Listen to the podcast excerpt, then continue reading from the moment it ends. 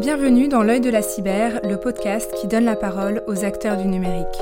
Je suis Anne-Laure de la Rivière, directrice de la communication chez Gatewatcher, et je reçois Johanna Brousse, vice-procureure du tribunal judiciaire de Paris et chef de la section de lutte contre la cybercriminalité Junalco.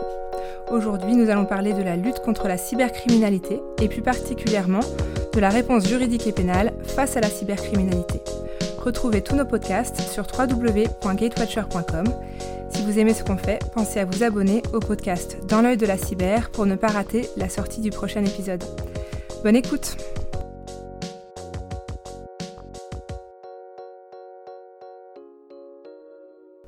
Alors Johanna, bonjour.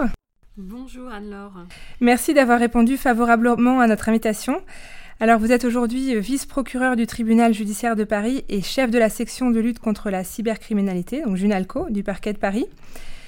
Euh, avant d'aborder aujourd'hui notre sujet qui est euh, la réponse juridique et pénale face à la cybercriminalité, euh, j'aimerais qu'on revienne sur vous et votre parcours, que vous avez ancré particulièrement dans le droit, à la faculté de Panthéon-Assas, puis à l'École nationale de la magistrature.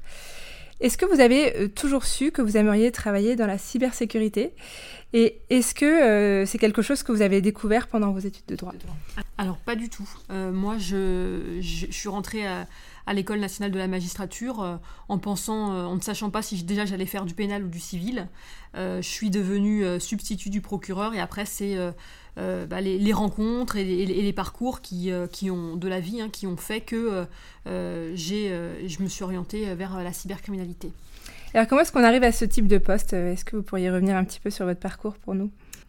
Alors moi j'ai commencé au départ en étant euh, substitut placé, donc j'ai un peu euh, parcouru euh, les différentes juridictions du ressort du tribunal de, la Cour d'appel de Paris, pardon. et puis après j'ai été fixée à Paris comme substitut du procureur à la section P12, donc c'est une section qui s'occupe de la permanence générale, de la permanence criminelle. Euh, c'est euh, passionnant, mais c'est quand même euh, éreintant parce que vous êtes sur le terrain, hein, nuit et jour, hein, on vous appelle pour des homicides. Et donc il y a un moment où il faut bah, se repositionner, je pense, et réfléchir à ce qu'on veut faire après. et c'est à ce moment-là que je me suis intéressée à la cybercriminalité. Je me suis dit que c'était l'occasion pour moi de me spécialiser, d'apprendre des choses, et puis de donner un vrai sens aussi à mon parcours. Et qu'est-ce qui vous a intéressé justement dans, ce choix, dans la cybercriminalité? Alors, ce qui m'a intéressé, euh, c'est euh, la technicité, de, pouvoir euh, vraiment avoir une compétence à valoriser, à apprendre, et surtout le sentiment de ne jamais avoir fait le tour de la matière, parce que c'est tout le temps en évolution, parce qu'il faut s'adapter aux cybercriminels qui font preuve, il faut le dire, hein, d'une grande ingéniosité. Voilà, c'était le, fait de de, découvrir une nouvelle matière et de pouvoir avoir ce, plaisir d'apprendre euh, et de se renouveler un peu chaque jour. Et alors, donc, en 2020 a été mis en place euh, le JUNALCO, donc la, juridiction nationale chargée de la lutte contre la criminalité organisée, euh, suite à la réforme de la justice sur les affaires de criminalité organisée et de la délinquance financière. Donc l'objectif de, la création de cette juridiction, c'était notamment de clarifier l'organisation du plus grand parquet de France euh, et, donc, il y a eu euh, une section spécifique sur la cybercriminalité qui a été intégrée euh, à ce moment-là, c'est bien ça Alors, pour être plus complète, c'est cela, hein, mais pour être plus complète, en fait, la section, elle existait déjà. elle a été créée en 2014. En 2016, elle a eu une compétence concurrente euh, nationale. Ça veut dire qu'on avait euh, vocation euh, déjà à se saisir des dossiers du haut du spectre commis sur l'ensemble du territoire national. Et en 2020, effectivement, vous avez raison, a été créée la Junalco et on a intégré la Junalco. Pour nous, ça n'a pas changé grand-chose en termes de compétences, mais ça nous a permis d'avoir une plus grande visibilité sur la scène internationale et surtout de pouvoir travailler de façon plus efficace avec des collègues sur d'autres thématiques qu'on se rend compte aujourd'hui que la cybercriminalité, eh bien, euh, ça va toucher à plein euh, d'autres matières. Et alors, quelles sont vos principales missions en tant que chef de section de lutte contre la cybercriminalité? Alors, on est, ce qu'il faut savoir, c'est qu'on est une toute petite section. Hein. On a évidemment vocation à augmenter. Euh, je sais que la procureure euh, l'a rappelé hein, euh, à de maintes reprises. donc, pour l'instant, nous ne sommes que trois magistrats. Donc, trois magistrats, ça veut dire qu'on fait tous du travail juridictionnel. on prend la permanence, on va aux audiences. La seule différence, c'est qu'en tant que chef de la section J3, j'ai pour mission également hein, d'animer eh l'activité de la section en essayant bah, de nous apporter une plus grande visibilité auprès de nos partenaires privés pour qu'ils puissent ensuite eh nous aider, nous fournir des, informations utiles. voilà, mais sinon je fais exactement comme mes collègues, hein, je, mène, je mène des enquêtes avec les policiers et les gendarmes pour pouvoir arriver à juger les cybercriminels. D'accord. Et alors, comment est-ce que vous évaluez aujourd'hui l'importance du phénomène cyber au sein de la lutte contre la criminalité organisée euh, menée par la Junalco? Alors, je dirais qu'il y a eu un tournant hein, au niveau euh, de la lutte contre la cybercriminalité euh, en 2020. en 2020, on a vu les, les, cas de cybercriminalité exploser. Euh, donc pour nous, euh, l'objectif et le défi, c'est de, réussir à, faire face à cette euh, explosion, de réussir à être efficace, parce que notre but, hein, c'est de traduire les cybercriminels en justice. et c'est vrai qu'on a eu, je le dis en toute modestie, parce qu'on a eu peut-être un début, des débuts un petit peu euh, difficile, mais c'est vrai qu'aujourd'hui, on arrive de plus en plus à interpeller. Euh, alors euh, là encore, hein, il, y a, trois semaines, on était au Canada pour interpeller un auteur hein, de, de, de, ransomware avec d'autres pays, évidemment. mais voilà, on a, je dirais, réussi à se structurer contre cette menace qui est exponentielle, même s'il nous reste évidemment beaucoup de choses à faire sur ce terrain-là. Quand vous disiez tout à l'heure que vous, travaillez à donner de la visibilité euh, à vos actions auprès des acteurs privés, c'est pour que eux puissent vous apporter euh, leurs solutions, pour euh, vous aider à interpeller justement, pour être plus efficace dans vos enquêtes? Alors, les euh, acteurs privés, généralement, ce sont souvent les, premiers intervenants. Euh, alors, avec l'ANSI, évidemment, hein, euh, mais lorsqu'il y a une crise cyber au sein d'une entreprise, et c'est eux qui vont avoir, qui vont récolter de la donnée, et que nous, on va avoir bah, à charge pour nous après de la récupérer et de la valoriser. Donc, c'est vrai qu'il faut qu'on arrive à tisser des liens de confiance, qu'on arrive à leur expliquer quels sont nos besoins en termes de préservation de preuves, en termes de mise en valeur des éléments qui ont pu être collectés. Et donc, euh, ça, c'est un travail euh, au quotidien, mmh. évidemment. Contrairement à d'autres matières hein, qui ne, du, enfin, judiciaires hein, qui, ne, qui nécessitent peut-être moins euh, d'être tournées vers le secteur privé. Là, nous, on a vraiment besoin de ça aujourd'hui. Bien sûr. Alors, comme vous l'avez précisé, il y, a une, véritable explosion hein, de la menace cyber et, et, de facto, vous avez énormément de, dossiers à traiter. lorsque vous êtes aujourd'hui saisi dans le cadre d'une enquête sur une attaque cyber, comment se passe le processus juridique pour traiter un dossier de cybercriminalité je prends l'exemple, par exemple, euh, au hasard, hein, aujourd'hui, euh, imaginons que vous êtes saisi pour une affaire d'attaque euh, contre un système hospitalier. comment ça se passe? Alors ça va se dérouler hein, comme n'importe quelle enquête hein, au départ. On va, on, va, saisir un service d'enquête, que ce soit un service de police ou de gendarmerie. Et puis après, on va essayer de récolter les preuves pour bah, trouver le responsable. Euh, il y a quand même une particularité en matière de cybercriminalité, c'est que les faits euh, sont complètement déterritorialisés. C'est-à-dire qu'on ne peut pas dire aujourd'hui qu'ils ont été commis en France. Donc ce qui va euh, rendre la recherche de preuves bien plus complexe et on va devoir s'appuyer euh, très souvent, pour ne pas dire systématiquement, euh, sur l'aide de nos partenaires euh, internationaux hein, pour pouvoir aller chercher ces éléments et arriver à traduire en justice les cybercriminels. Voilà, je dirais que l'enquête, la, véritable spécificité, c'est ce caractère international et la nécessité de, nouer des, des partenariats là encore forts avec les autorités judiciaires étrangères. Et donc vous, vous, menez une enquête, vous identifiez des attaquants et ensuite vous mettez en place des outils de remédiation, c'est ça Alors nous, on, alors parfois on va permettre euh, à l'entreprise ou à la collectivité touchée euh, euh, de pouvoir euh, faire face euh, à la cyberattaque et mettre en place un processus de remédiation, mais c'est pas notre mission première. Ça, c'est véritablement bah, la, mission de l'ANSI, c'est véritablement la mission de, leurs entreprises de cybersécurité qui vont, qui vont les accompagner au quotidien. Mais il arrive parfois, effectivement, qu'on puisse les aider parce qu'on a récupéré un déchiffreur et ça va leur permettre de faire face à la situation et de remettre euh, bah, leur service euh, en fonctionnement. Voilà, mais c'est pas notre euh, but et c'est pas notre mission première. Nous, c'est vraiment de traduire des cybercriminels en justice et de prononcer une peine adaptée. Alors, vous parlez de l'ANSI, avec quels autres acteurs vous travaillez de manière privilégiée? Alors l'ANSI, c'est vrai que c'est un partenaire très important euh, pour nous. Euh, on travaille euh, régulièrement, bah, évidemment, avec les services d'enquête, le C3N, l'OCLCTIC, la BL2C. voilà, ça c'est nos interlocuteurs du quotidien. les sociétés privées, de plus en plus. voilà, alors je citais les sociétés de remédiation, mais il y a aussi, par exemple, OVH, avec, la société avec laquelle on va devoir dialoguer quand on, va avoir besoin d'aller saisir bah, de la donnée des serveurs chez eux. Il y, a, plein d'entreprises euh, avec lesquelles il est nécessaire hein, de pouvoir, euh, de pouvoir travailler. alors, votre objectif est donc de neutraliser les groupes criminels et, d'indemniser les victimes. Quel est le taux de réussite pour l'indemnisation des victimes Est-ce que, est que vous parvenez à, à tracer les rançons qui ont déjà été payées, par exemple? Oui, alors ça, alors le taux, j'en sais rien. Oui, est-ce qu'on y arrive euh, Parfois, on a quand même des très beaux résultats. Là, on a réussi à retracer euh, une, partie hein, d'une rançon qui avait été payée. Euh, et on a plus d'un million d'euros qui, va pouvoir être récupéré par la victime. Voilà, alors c'est la difficulté aussi qu'on a, c'est qu'on fait parfois de très belles saisies. Je pense à un dossier de l'année dernière, on a saisi plus de 19 millions d'euros euh, chez un cybercriminel. La, difficulté après, ça va être d'identifier euh, d'où vient aussi euh, les fonds qui ont été saisis, saisis pardon, chez ce cybercriminel. Là, en l'espèce, on a quelques victimes identifiées, mais ça ne recouvre pas la totalité de la somme qui a été saisie. Pourquoi? Parce que eh bien, les enquêtes sont difficiles et euh, parfois il peut être compliqué hein, de, bien imputer euh, euh, son, son, œuvre à tel type de victimes qui peuvent être partout dans le monde. Donc mm. c'est-à-dire que moi j'aurais pas forcément la plainte d'une victime qui va être en, Corée du Sud par exemple.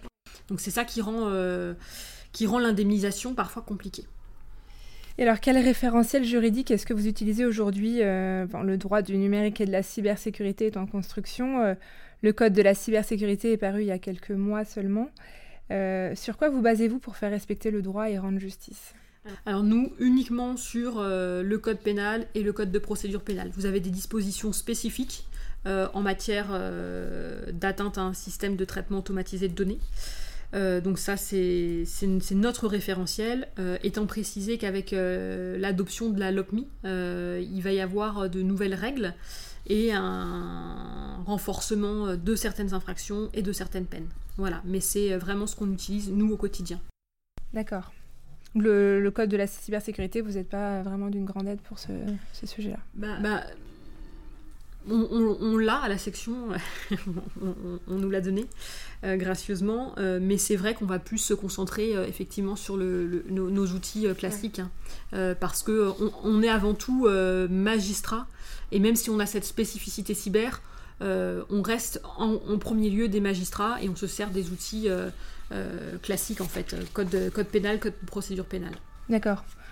Certaines personnes disaient que le code de la cybersécurité traduisait un renouveau d'un point de vue juridique. Est-ce que vous êtes d'accord avec ça Alors, je pense, que, ça... va être très utile pour certains acteurs, mais c'est vrai que pour nous, peut-être un peu moins, parce que nous, notre mission, elle est vraiment spécifique. En fait, on utilise quelques textes euh, dans le code de, pénal et dans le code de procédure pénale. Mm. C'est un peu toujours les mêmes. Hein. C'est ceux qui nous permettent de poursuivre, euh, quelle, technique d'enquête et après quelles infractions.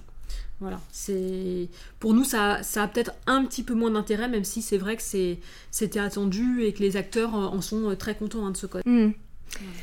Alors il y a Guillaume Poupard euh, qui, qui, énonçait dans son audition récente au Sénat La voie judiciaire commence à donner ses fruits, mais tout ne peut pas être traité par cette voie.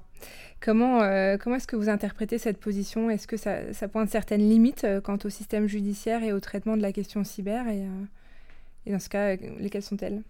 Alors, je, suis entièrement d'accord avec ce qu'il dit. Déjà, je, le remercie de, saluer les résultats qu'on a pu avoir. Hein. C'est ce que je vous disais. Je pense qu'on on commence vraiment à récolter les fruits du travail qui a été fourni ces dernières années. là où je partage son analyse, c'est-à-dire que lorsque vous avez une, euh, attaque étatique, euh, la voie, en tout cas le volet euh, judiciaire, sera peut-être pas le plus efficace pour répondre aux attaques, à ce type d'attaque-là en tout cas. Et il existe hein, évidemment d'autres voies, la voie diplomatique, politique, voilà, qui seront à privilégier, je pense. Nous, notre, notre but et notre mission, comme je le disais et comme je le répète, hein, c'est de traduire des cybercriminels devant la justice lorsque euh, les actes de cybercriminalité sont posés par un État, là on est euh, en dehors de notre mission. Même si on peut concourir euh, à l'œuvre plus globale hein, de, lutter contre ces, actions en récoltant des preuves, ce qui permettra ensuite à certains services de pouvoir peut-être affiner leur analyse de la menace. Mais voilà, il est évident que la voie judiciaire, ça peut être un volet euh, pour solutionner euh, certains problèmes, mais c'est loin d'être le volet unique. Alors, est-ce qu'on peut traiter de la même manière un cyberattaquant qui s'en est pris à une entreprise ou à celui qui s'en est pris à des données étatiques? J'imagine, vous avez déjà répondu à cette question, mais euh, est-ce qu'il y a une grille de sanctions en fonction de l'âge du cyberattaquant, comme ça peut être le cas peut-être en, droit pénal, ou en fonction des conséquences de la cyberattaque? Alors pour ce qui est euh, des données étatiques, euh, effectivement il y a une circonstance aggravante qui est prévue euh, dans, le code. Hein. Lorsqu'une atteinte à un système de traitement automatisé de données a été commis au préjudice de l'État, les peines sont aggravées. Euh, c'est le cas euh, également euh, lorsque le but est de porter atteinte aux intérêts fondamentaux de la nation, c'est l'infraction de sabotage informatique. Dans ce cas-là, vous avez aussi, là on est, on est sur une qualification criminelle, donc vous avez une échelle hein, des peines qui est adaptée en fonction de la gravité des, infractions commises. Et puis vous avez la LOPMI dont je parlais, qui, qui a été adoptée là, et qui vise véritablement à sanctionner plus sévèrement euh, les attaques qui risquent de mettre en péril euh, eh bien, euh, la, santé, la sécurité de, nos concitoyens. Voilà, je pense qu'il il y avait déjà une gradation dans, l'échelle des peines et ça a encore été renforcé avec cette nouvelle loi. Est-ce que vous trouvez que ces sanctions sont dissuasives à l'heure actuelle? Pas suffisamment, pas suffisamment. Pourquoi Mais après, je pense que c'est pas forcément en termes de sanctions. Enfin, c'est pas les sanctions qui sont le problème la vraie difficulté, à mon sens, c'est surtout que les cybercriminels aujourd'hui euh, se trouvent souvent à l'étranger et qu'ils ont le sentiment euh, que le, fait d'être dans un territoire euh, extérieur hein, les protège de toute action judiciaire. Voilà, ça je pense que c'est vraiment quelque chose qu'il faut euh, faire évoluer euh, et donc c'est pour ça que nous aujourd'hui euh, on, va mener des interpellations à l'étranger, on, souhaite que les personnes soient poursuivies soit dans leur pays lorsque le pays n'extrade pas les nationaux, soit en France par le biais des, mandats d'arrêt. voilà, on ne veut pas qu'il y ait de, de, sentiment d'impunité. Mm. Et je pense que ce sentiment d'impunité, il va plus passer par le fait que les cybercriminels soient à l'étranger que par l'échelle des peines. D'accord. Et donc, euh, finalement, il faut continuer à renforcer cette coopération entre les États pour, euh, pour pouvoir euh, éventuellement traduire en justice d'un pays à l'autre. C'est une évidence. c'est une évidence. on ne sera efficace que unis les uns avec les autres. nous, de toute façon, il ne se passe pas une journée sans qu'on ait au téléphone, par mail, euh, ou en visio euh, lors d'une réunion nos partenaires euh, étrangers. Hein. Hier, j'étais encore en visio avec Eurojust, avec les autorités allemandes. là, on a une collègue qui est partie à l'étranger pour, pour une opération. Voilà, c'est c'est des liens qu'il faut tisser, des liens de confiance qu'il faut tisser au quotidien, mais c'est le prix pour pouvoir être efficace. Et quelles, sanctions est-ce qu'on pourrait envisager aujourd'hui euh, envers un cyberattaquant pour que, enfin, que cela soit pour des, faits d'espionnage économique ou industriel, euh, de sabotage ou encore euh, d'atteinte réputationnelle Est-ce qu'on a une sanction spécifique? Non, il n'y a pas de sanction spécifique. Après, euh, c'est ce que je vous disais, un hein, sabotage informatique euh, qui porterait atteinte aux intérêts fondamentaux de la, nation, euh, lui, il serait passible de, la, cour d'assises. Hein. ce sont des faits de nature criminelle, donc je pense que c'est assez dissuasif. renforcer notre arsenal législatif, là, ça a été fait récemment, donc je pense qu'on peut en être satisfait. Euh, après, il va falloir euh, mettre les bouchées doubles pour pouvoir les interpeller et ensuite euh, les faire sanctionner. Alors, il y a peut-être un petit point qu'on pourrait, sur lequel on peut encore progresser. À Paris, vous avez un parquet spécialisé, vous avez des juges d'instruction qui sont spécialisés et vous n'aviez pas jusqu'à présent de véritable chambre correctionnel cyber. les dossiers étaient répartis devant plusieurs chambres. Là, le, président du tribunal, en accord avec la, la, procureure de Paris, a décidé de créer une véritable filière pour ce type de dossier. C'est-à-dire que maintenant, on aura une seule chambre qui jugera de tous nos dossiers cyber. Le but là encore, c'est que les magistrats euh, du siège, les, juges hein, qui vont devoir avoir à juger ces dossiers, puissent être mieux formés euh, et prennent véritablement la mesure euh, de ce qu'est la cybercriminalité pour prononcer des peines en adéquation avec la mm. gravité des faits commis. Donc là, là je pense qu'il y a eu un, il y a encore un tournant qui va être marqué en 2023 puisque ça va, avoir lieu en 2023 en tout, sur ce point-là on parlait de la, coopération avec les autres pays. Euh, toujours dans l'audition dont on parlait tout à l'heure euh, au Sénat, Guillaume Poupard, euh, le directeur de l'ANSI, stipulait qu'il était très difficile d'attribuer à un État des manœuvres en termes de cyberattaque ou d'ingérence numérique étrangère. attribuer une menace de manière claire et ouverte, c'est finalement assez rare et complexe. Est-ce que vous confirmez? Alors déjà, nous, en, tant qu'autorité judiciaire, notre rôle, c'est pas de faire de, l'attribution. Mm. Euh, ça, ça va être euh, les services, euh, enfin d'autres services, ça peut être l'ANSI, enfin c'est le gouvernement qui va se charger de ça. nous, notre rôle, c'est de dire quelle personne a commis telle attaque. Alors c'est encore... Mm alors pas plus difficile, mais encore une autre tâche parce que parfois vous savez de quel pays vient euh, la menace et vient l'attaque, et ensuite il faut trouver euh, la personne qui a appuyé euh, sur le bouton pour commettre cette cyberattaque. donc c'est vrai que nous, on, réfléchit moins en termes d'attribution que l'ANSI par exemple. Euh, parce que nos missions, euh, même si elles peuvent se croiser parfois, euh, sont quand même différentes. après, sur l'attribution d'une menace, c'est vrai que c'est très compliqué.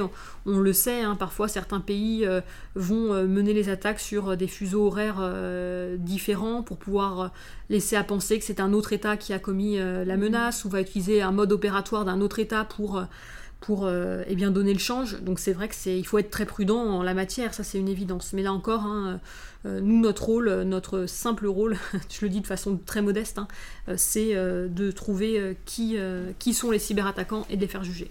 Et malgré tout, quand vous trouvez le cyberattaquant qui a commis l'attaque, j'imagine qu'il y a quand même un enjeu bah, géopolitique derrière, derrière ça. Parfois, c'est le cas. la, la, plupart du temps, non. Euh, parce qu'on a beaucoup d'infractions euh, qui sont commises dans un but uniquement crapuleux. Mais parfois c'est le cas, oui, on a déjà eu des procès euh, extrêmement sensibles à Paris, notamment sont développés, on, se souvient tous du procès d'Alexander Vinik, hein, un ressortissant russe jugé à Paris et qui a été depuis extradé aux États-Unis. Voilà, donc oui, parfois les enjeux juridiques et géopolitiques se croisent. Alors finalement, pour que le traitement de la cybercriminalité soit efficace, et ça, suppose une vision commune, hein, notamment au niveau européen. Euh, d'un point de vue juridique, est-ce que nous disposons aujourd'hui d'un cadre européen, voire euh, international, euh, favorable pour un traitement efficace de la cybercriminalité? Oui, je pense qu'on a tous les outils pour bien travailler ensemble. Hein. on a la Convention de Budapest, on a, grâce au partenariat qu'on a pu tisser, la possibilité aussi de faire des équipes communes d'enquête. on travaille beaucoup avec Europol, avec Eurojust. donc on a tous les, je dirais tous les dispositifs aujourd'hui nécessaires hein, pour pouvoir travailler ensemble. Euh, après, ce qu'il faut, c'est renforcer la confiance mutuelle, accepter aussi parfois qu'on va euh, mener euh, une enquête de bout en bout et que finalement, ça va pas être la France qui va juger le cybercriminel, mais l'état dans lequel ce cybercriminel se trouve. Alors, il peut y avoir quelque chose d'un peu frustrant parce qu'on se dit qu'en termes de réponse pénale, on serait peut-être plus efficace que cet autre pays. Mais c'est ça aussi de faire confiance euh, euh, à nos partenaires, c'est de se dire que bah d'accord, on va mener l'enquête et ça sera au final lui qui va le juger et qu'il faut apprendre à, leur faire confiance et à, à penser que euh, leur système judiciaire est tout aussi efficace que le système judiciaire français. Ça parfois c'est on a une petite réticence, je, le dis en toute, en toute transparence, euh, et ce d'autant plus qu'on se dit, ah bah s'il est jugé en France, euh, ça, ça, va avoir un effet dissuasif. Les, cybercriminels vont penser que si on s'attaque euh, à la France, eh ben, on va être jugé et, réprimé très sévèrement. Donc voilà, mais c'est ça aussi le, partenariat, le travail partenarial, c'est d'accepter de faire une enquête et de laisser les, autres pays au final juger le cybercriminel. Donc améliorer la coopération internationale, c'est avant tout une histoire de confiance ou Je pense. On a les outils aujourd'hui. Je pense que c'est une, oui, une question de confiance et, et on, va dans, on marche vraiment dans le bon sens. Donc ça, on, est très content euh, à ce niveau-là. Même avec des pays un peu plus éloignés, je pense à la Chine ou, euh, en Asie. Alors euh, c'est sûr qu'il y a certains pays avec lesquels la coopération va être moins fluide qu'avec nos homologues européens où on a la chance de, pouvoir euh, bénéficier euh, de, normes euh, communes.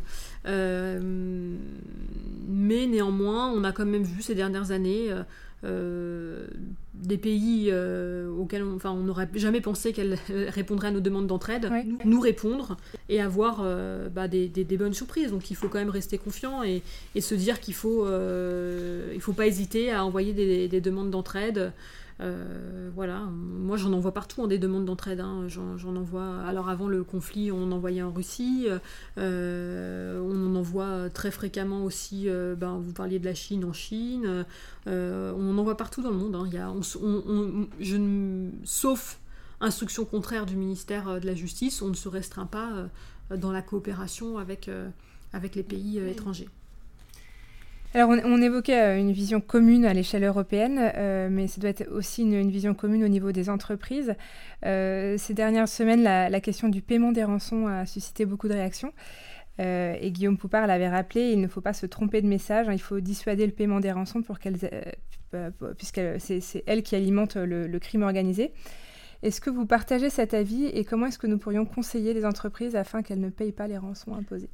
Alors moi je l'ai déjà dit euh, très clairement, hein, on est euh, opposé euh, au paiement des rançons parce que ça va alimenter les cybercriminels, on va renforcer leur capacité ensuite d'action, que ça ne résout pas du tout la crise. voilà, alors effectivement hein, on est lucide, hein. parfois une entreprise elle est dans une situation tellement critique qu'elle va pas avoir d'autre solution que de payer la rançon.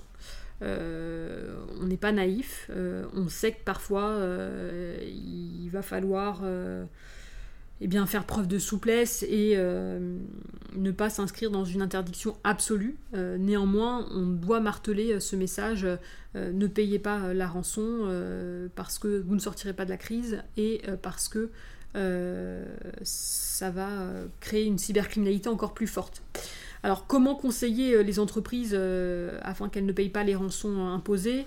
Euh, déjà en leur rappelant euh, ces, principes. Après, comme je l'ai dit, euh, parfois il y en a certaines qui sont vraiment dans une, impasse. Et dans ce cas-là, nous, tout ce qu'on peut faire, c'est récolter les éléments qu'elles vont obtenir en payant la rançon. Essayer de tracer les fonds pour ensuite récupérer ces fonds et identifier les cybercriminels.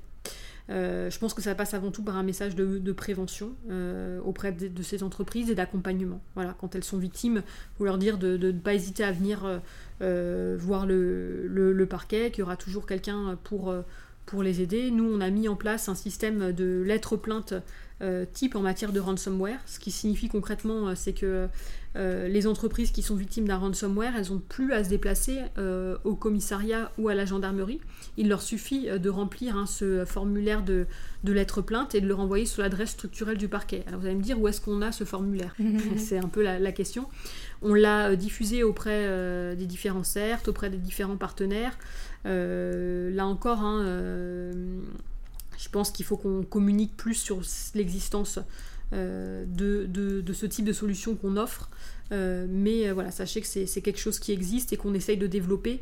derrière, dès que, le parquet, dès que le parquet est saisi, il va désigner un service d'enquête qui pourra assister la victime et pour éviter de passer au paiement de la rançon. Voilà, sachant qu'il y a des, on a beaucoup parlé dans la presse. Il y a par exemple la gendarmerie qui a formé des négociateurs cyber au sein du GIGN euh, pour ce type de cas de figure. le but c'est pas de les aider à payer la rançon, hein. le, but c'est quand, quelqu'un est déterminé à payer la rançon, bah, d'essayer que ça se passe euh, le moins mal possible et en tout cas euh, d'essayer de, récolter le maximum d'éléments de preuve. Alors le mot de la fin, quel est selon vous le plus gros challenge dans la lutte contre la cybercriminalité ces prochaines années? Alors la lutte contre la cybercriminalité, le plus gros challenge, il y en a plusieurs. Hein. Je pense qu'il va falloir renforcer les, messages de prévention. ça, c'est indispensable que les entreprises comprennent, mais c'est déjà le cas aujourd'hui, hein, qu'il faut, si elles veulent se protéger, il faut bah, investir dans la cybersécurité. Euh, voilà, c'est un coût, mais derrière, euh, subir une cyberattaque, c'est un coût encore plus lourd. Euh, voilà, nous, au sein, à titre plus personnel, au sein du parquet de Paris, la procureure l'a déjà rappelé, hein, le défi, ça va, être, ça va être surtout de permettre à la section J3 de voir ses effectifs augmenter, parce qu'aujourd'hui, il y a trois magistrats euh, pour gérer les infractions du haut du spectre, c'est euh, largement insuffisant, hein. c'est presque indigent, j'ose le mot, euh, vu l'explosion du, du, phénomène. il faut que la justice puisse répondre présent. et aujourd'hui, on, essaye de, le faire, hein, d'être efficace, mais si on veut euh, pouvoir poursuivre dans cette voie-là, il va falloir euh, euh, eh bien, qu'on ait aussi une prise de conscience plus forte, je dirais, au sein, de notre ministère pour bah, mettre les moyens sur ce pan-là de, la délinquance sachant que la cybercriminalité, je, je le dis, c'est pas simplement la cybercriminalité, parce qu'on a beaucoup parlé de ça, mais du haut du spectre. Euh, on a parlé des attaques étatiques, on a parlé du phénomène des ransomware, mais aujourd'hui la cybercriminalité c'est aussi euh, des petites infractions du quotidien. Euh, vous avez, parlons des, violences par exemple conjugales, on a constaté qu'il y avait de plus en plus de phénomènes d'emprise qui passaient par le fait de mettre un logiciel espion dans le téléphone portable mmh. de son conjoint euh, et donc c'est ça aussi lutter contre la cybercriminalité, c'est contre ces petites infractions du quotidien. Euh, on parlait de partenariat grâce à un chercheur en cybersécurité, euh, Félix Aimé, qui travaille chez Sequoia. on a pu développer un petit outil qui s'appelle Verifone, qui a été sécurisé par l'ANSI et qui vise à tester justement les, téléphones portables des victimes de violences conjugales. Alors pour l'instant on est dans une phase d'essai, ça a été installé au sein du bureau d'aide aux victimes au tribunal judiciaire de Paris et sera vocation à être élargi hein, au sein de différents euh, euh, commissariats. Et si le résultat est probant, pourquoi pas à, toute la France. Et donc euh, la cybercriminalité, c'est aussi bah, des infractions qui sont commises au quotidien. Et lutter contre la cybercriminalité, c'est lutter contre la criminalité organisée, mais pas que. C'est aussi lutter contre la, criminalité tout court. Et je pense que cette prise de conscience du fait qu'il y a un, vrai virage numérique, euh, y compris dans la, dans la sphère de la délinquance, mais de la délinquance du quotidien. Euh, c'est euh, un vrai challenge et c'est une nécessité pour, pouvoir, bah, pour pouvoir avancer sur ce terrain-là. Merci beaucoup Johanna. Merci à vous. Merci à vous qui nous écoutez. J'espère que cet épisode spécial sur la lutte contre la cybercriminalité vous a plu. Si c'est le cas, n'hésitez pas à le partager sur les réseaux sociaux et à suivre notre actualité sur les pages LinkedIn et Twitter de Gatewatcher. Pensez à vous abonner au podcast Dans l'œil de la cyber et à nous laisser 5 étoiles sur Apple Podcast. À très vite dans l'œil de la cyber.